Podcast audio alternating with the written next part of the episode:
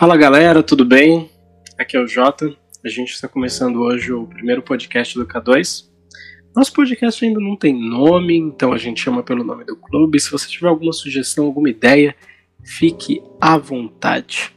Se você está ouvindo esse podcast, você sabe como encontrar a gente.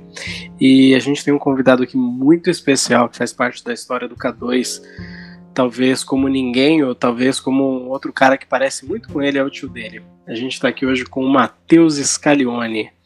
Fala, Matheus, tudo bem contigo, cara? Fala, Joab. Para mim é um prazer enorme estar com você aqui nesse podcast. É uma honra mesmo, de verdade. E eu estou muito feliz de estar aqui com você, compartilhando algumas ideias e, e fatos aí que a gente já viveu aqui dentro do clube, né? Maravilha. O Matheus falou a gente já viveu porque talvez seja estranho para muita gente, mas eu e ele estávamos lá na fundação do K2 lá em 2003. Não vamos falar na cidade, mas com certeza ela já não somos mais crianças, né, Matheus? É verdade, é verdade. O tempo passou muito rápido, né? Passou, passou rápido demais e isso é bom. Isso é bom porque as lembranças que ficaram são maravilhosas, porque deu para participar de tudo dentro desse clube que a gente tanto ama. Hoje a gente vai falar um pouquinho, Matheus, sobre o que o K2 representa para você e também o papel do Clube de Desbravadores na vida das crianças e dos adolescentes, né? Começando um pouquinho, como que você foi parar no K2? Bom, vamos lá. É, minha história, como você falou, né? Minha história começou lá desde a primeira reunião do, do K2, né? Mas eu fui apresentado um pouco antes é, para esse clube. Eu já era desbravador anteriormente, eu fazia parte do Clube Condor, da Igreja de Burgo Paulista, e eu já tinha ali uns dois ou três anos de clube, e, e eu morava junto com a minha avó e o meu tio. E aí o meu tio frequentava a igreja do, do Tatuapé, e aí surgiu essa necessidade de reabrir o clube do Tatuapé, que até então estava desativado, no ano de 2003. E então ele me convidou, né, ele falou, oh, a gente está precisando de desbravadores que tenham um pouco mais de experiência para poder acrescentar ali para a galera, porque é, sempre tentam abrir o clube ou, ou reabrir, criam algumas reuniões, algumas atividades, mas o clube acabava não indo para frente. Então, esse projeto era desafiador. E aí, é, embora eu tenha minha galera ali no, no Condor, né? Eu topei o desafio e fui para lá. E para minha surpresa, foi assim, amor à primeira vista. Não conhecia quase ninguém, né, no clube, mas ali a gente, nos primeiros momentos, a gente já se sentiu muito identificado. Legal. E outra coisa que eu queria perguntar para você também não só pelo amor do K2, porque a gente sabe que é um negócio que é bem, bem particular, mas sendo um pouco mais generalista. Por que, que você é tão apaixonado por Desbravador, cara? Tem, a, a gente tem vários departamentos, os crianças e adolescentes, os aventureiros mesmo, que são muito parecidos com os desbravadores, mesmo tendo suas peculiaridades. Mas por que, que você gosta tanto de ser desbravador? Tem uma frase muito legal que a gente acaba ouvindo aí, quem é desbravador sabe que é, você é picado pelo bichinho dos desbravadores, né? É, só quem já participou do Clube Desbravador sabe o que, que o clube representa na vida de cada um. Então, assim, é, eu entrei com nove anos no clube e desde primeiro, do primeiro momento que eu fui apresentado para o Clube Desbravador, ele já mostrou para mim mesmo que ele veio para ficar na minha vida, né? É, foi ali que eu desenvolvi as minhas melhores amizades. Foi ali que eu pude escolher minha carreira através das especialidades. E o objetivo do clube é esse, né? Embora tenha aquele slogan salvar do pecado e guiar no serviço, né? Que a gente já conhece e já está mais acostumado. É, o clube ele acaba sendo ali é, praticamente uma segunda. Eu costumo falar que é uma segunda igreja, né? Porque ali dentro do clube você tem é, pequenos grupos, que são as unidades, por exemplo, você tem é, Ministério de Lar e Família, de repente um clube também tem louvor, tem seus próprios pastores. Então o clube nada mais é do que uma igreja dentro da igreja adventista. Legal. E muita gente vem para a igreja pelo clube, né? Se você pudesse traduzir o que, que é o Clube de Desbravadores para alguém que nunca viu, e na verdade não tem nem consciência do que de fato é Igreja Adventista, porque assim, eu falo com propriedade de causa, tá? Então, eu tinha lá meus 10 anos quando eu fui convidado para a Igreja do Tatuapé a primeira vez, uma reunião de domingo de manhã. Eu não lembro se era o Herdeiros do Rei ou se era o Tribos, mas eu acho que era o Herdeiros do Rei à época. Eu era bem novinho. Então, foi o Clube dos Bravadores que foi minha porta de entrada para a igreja, né? Mas quando o pessoal olha de fora, eles normalmente pensam que nós somos escoteiros, né? O que, que você diria, como você traduziria o clube para alguém que está olhando de fora e não tem nem ideia de como que é? é excelente pergunta, Joab. É, para mim, o Clube de Desbravadores nada mais é do que uma experiência real com Deus é você, é, além da experiência com Deus, é você viver de fato o cristianismo. Ali você vai aprender muito sobre amor ao próximo, você vai aprender é, valores que você vai levar para a vida toda, você vai aprender a ser menos individualista e olhar para o coletivo, se preocupar com cada pessoa que está ali. Então, o, o desbravador ele ensina de fato o que é amor, tanto a Deus quanto aos, ao próximo. É, o Clube de Desbravadores, eu costumo dizer que se não fosse o clube, minha vida não seria nada a ver com o que ela é hoje. Foi através do clube que eu fiz amigos para a vida inteira, irmãos que estiveram comigo em todos os momentos. Eu realizei os meus principais sonhos através do clube. Desde menino eu sempre sonhei em ir para os Estados Unidos, por exemplo, e a primeira vez que eu fui foi para um acampamento, né? Foi para um campuri. E foi bem bacana toda a experiência. E você era o diretor na época desse Campuri, tem uma larga experiência como diretor, não só no K2, como também no Petro, né? Lá do Jardim Coimbra. E eu queria que você contasse pra gente um pouco dos desafios que você encontrou, mas não pensando só na questão de igreja, né? Só do lado eclesiástico. Como que foi para você o desafio de impactar positivamente tantas crianças e adolescentes até hoje? Você sabe que toda vez que eu penso nesses momentos, né, é, já me vem uma, uma emoção muito forte dentro de mim, porque é, é, é muito louco como Deus acaba nos usando, né? É, eu sempre fui desbravador, né? Boa parte da minha vida. E aí, quando eu deixei de, de participar da diretoria e fui, de fato, me tornar é, o diretor, né? Estar à frente do clube, estar ali conduzindo a, as crianças, para mim foi um desafio muito grande. É, eu costumo dizer que eu mais aprendi do que eu pude ensinar. É, embora a gente tenha todo esse senso de responsabilidade, de agora eu estou cuidando de, de 40, 50 vidas ali dentro, é, eu, eu, pude perceber que, na verdade, eu também estava sendo cuidado. Né? Embora eu eu tenha assim o, o, objetivo de amparar as pessoas, de estar próximo, de, de mudar vidas, minha vida também estava sendo mudada.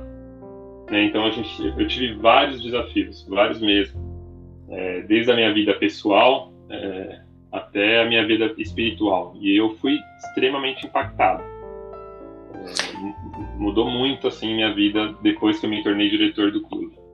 Entendi. E se você pudesse pensar em um episódio que te marcou muito no clube, mesmo como criança ou diretoria, enfim, qual que seria para você? Bom, eu acredito que seja o meu batismo. É, eu me batizei com 11 anos, mas foi através do Clube de Desbravadores. Embora eu venha de uma família é, de lar adventista, né, foi através do Clube de Desbravadores, do estudo bíblico que o Clube de Desbravadores é, proporcionou a mim que eu pude tomar a decisão de ser batizado, de aceitar definitivamente Jesus como meu Salvador. E eu lembro como se fosse hoje, tinha uma guarda de honra muito bonita, todos uniformizados, é, todos tiraram o lenço ali para eu passar no meio de todo o clube. A igreja estava muito cheia e foi foi festa na igreja, festa no céu, e foi assim uma, uma memória que eu não esqueço. E a gente sabe agora que o K2 ele tá completando 18 anos esse ano ele durante muito tempo ele foi como uma mãe pra gente, hoje ele parece um filho, né? Tem muita gente nova, muita gente que já cresceu dentro do clube, que já veio depois da nossa geração e por aí vai. A gente pretende trazer muitos deles aqui para gravar o nosso podcast também. Mas durante o período de clube a gente tem várias histórias, né? Tanto que sempre que a gente se junta, o que a gente mais faz é contar história e dar risada, né?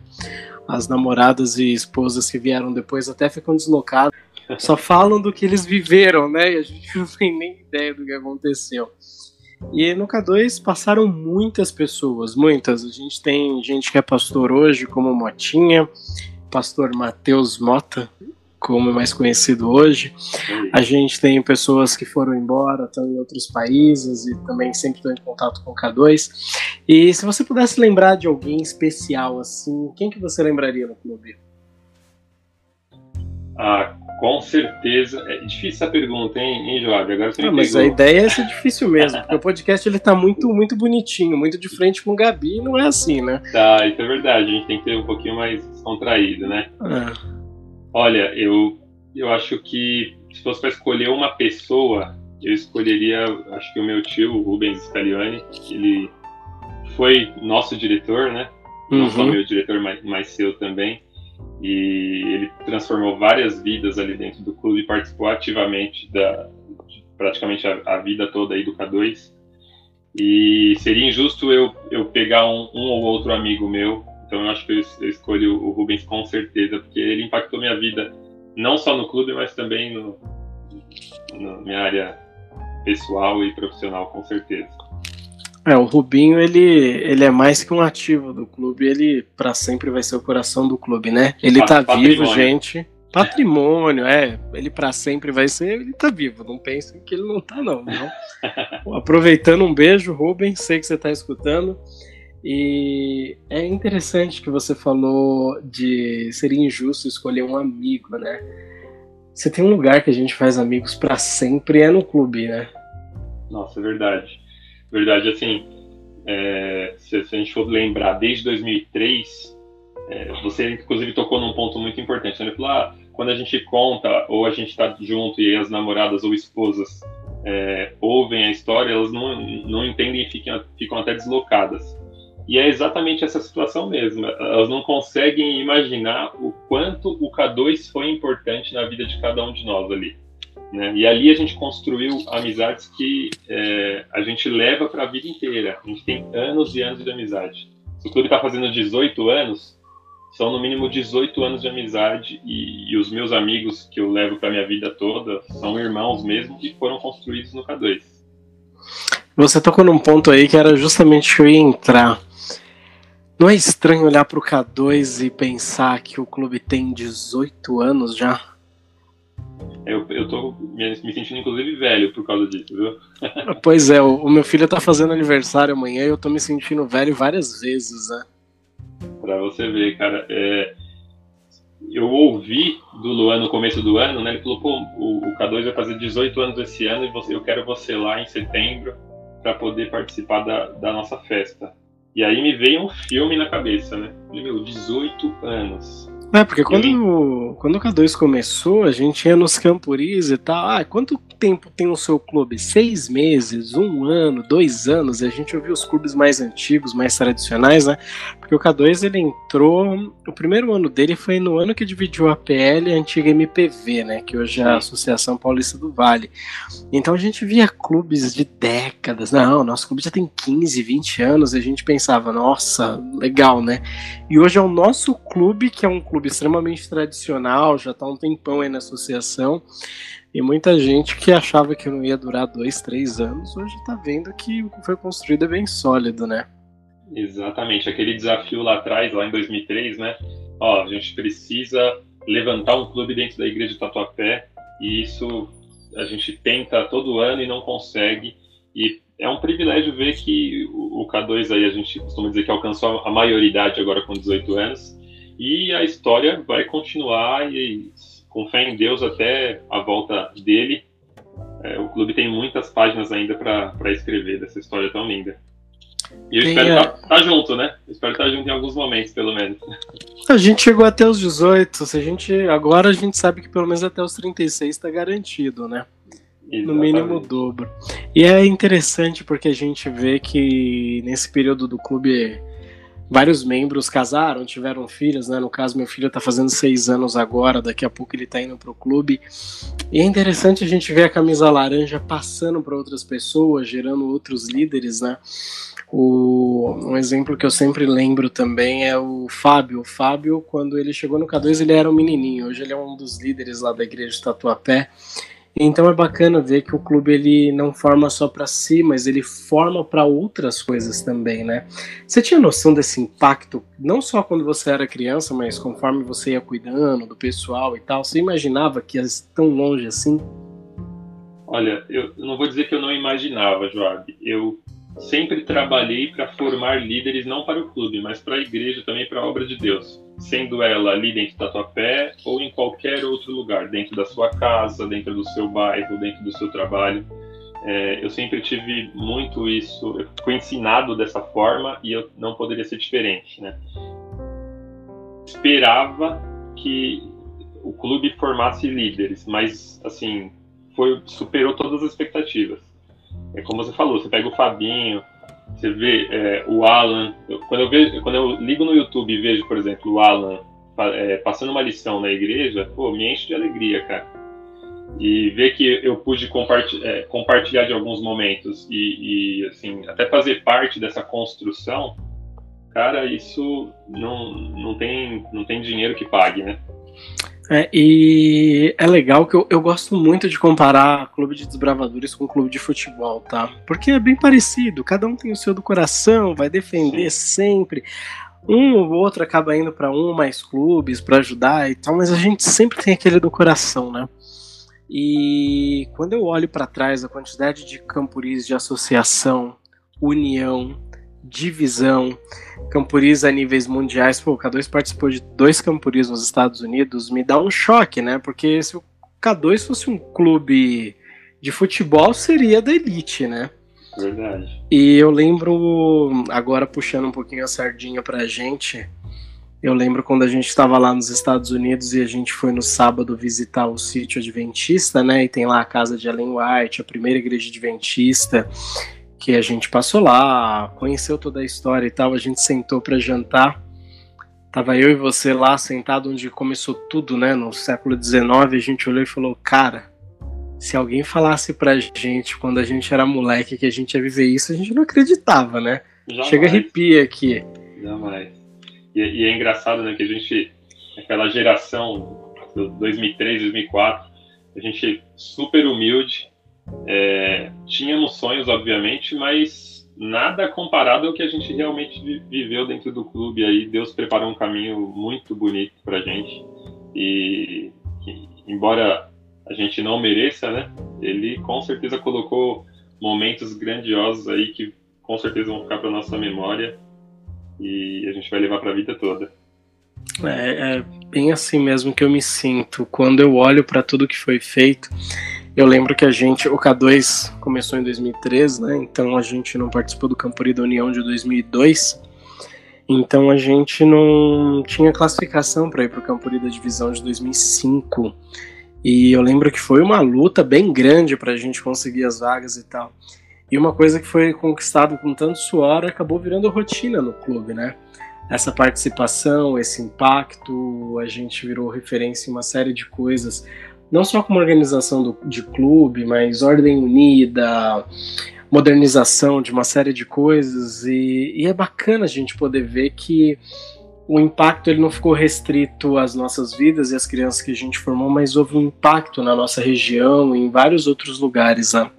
Exatamente. O, o Clube K2 ele alcançou uma maturidade, acho que é essa a palavra para se usar, muito grande. Né?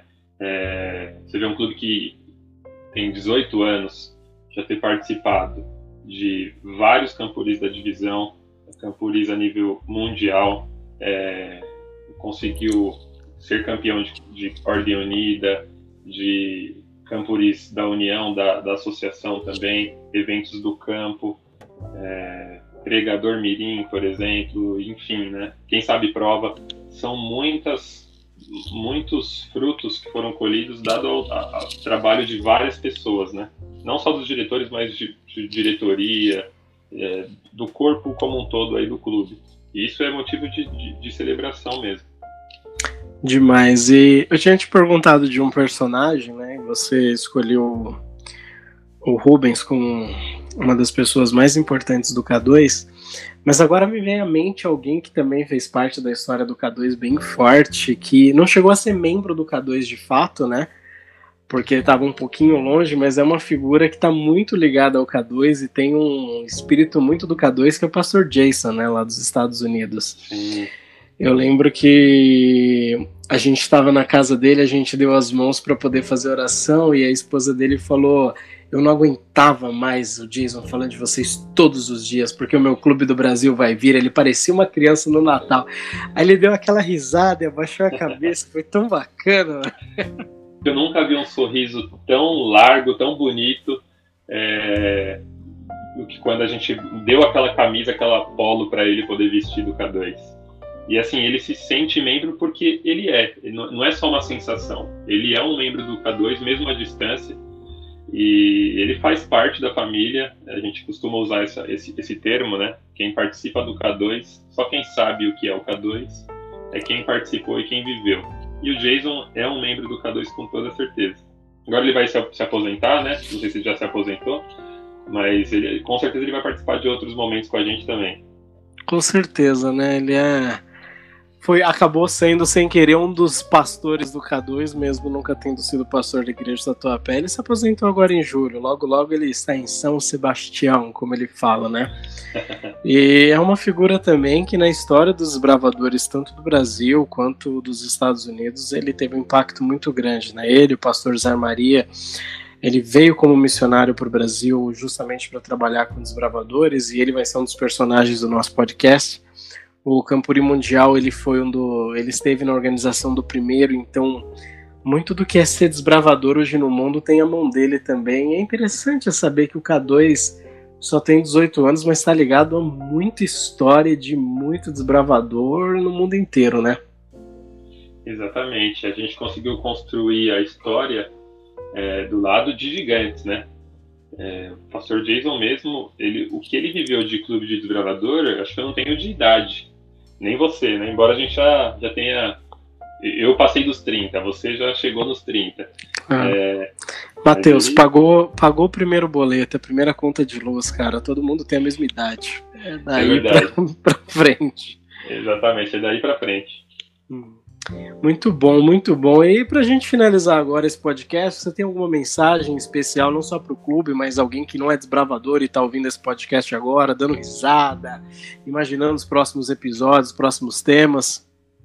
Bom, se você tem um filho na idade de 10 a 15 anos e você não conhece o Clube de Desbravadores, eu aconselho você dar um Google aí, é, coloca Desbravadores aí no Google, Clube de Desbravadores, e você vai ver é, como esse ministério ele é fantástico, ele impacta vidas. E se você tem um filho nessa idade, eu aconselho, é, não é porque eu vivi, né, mas porque eu acredito nesse ministério, eu aconselho você a colocar um, o seu filho dentro do clube, porque você vai ver como ele vai ser transformado por esse ministério fabuloso. E para quem continua no, no K2, né, para quem ainda está participando aí, está aí vivendo intensamente essa família, que você continue, que Deus possa continuar te abençoando. Esse ministério é maravilhoso, é incrível. É, só depois, costumo dizer e, e, e repito isso sempre para as pessoas, você só vai ver o que foi o Clube dos Gravadores para você depois que você sair e ficar um tempo fora. Você vai ver quantas vidas você impactou e o quanto você foi impactado. Então não desista, continua, continue nesse objetivo que com certeza a recompensa vem e vem dos céus.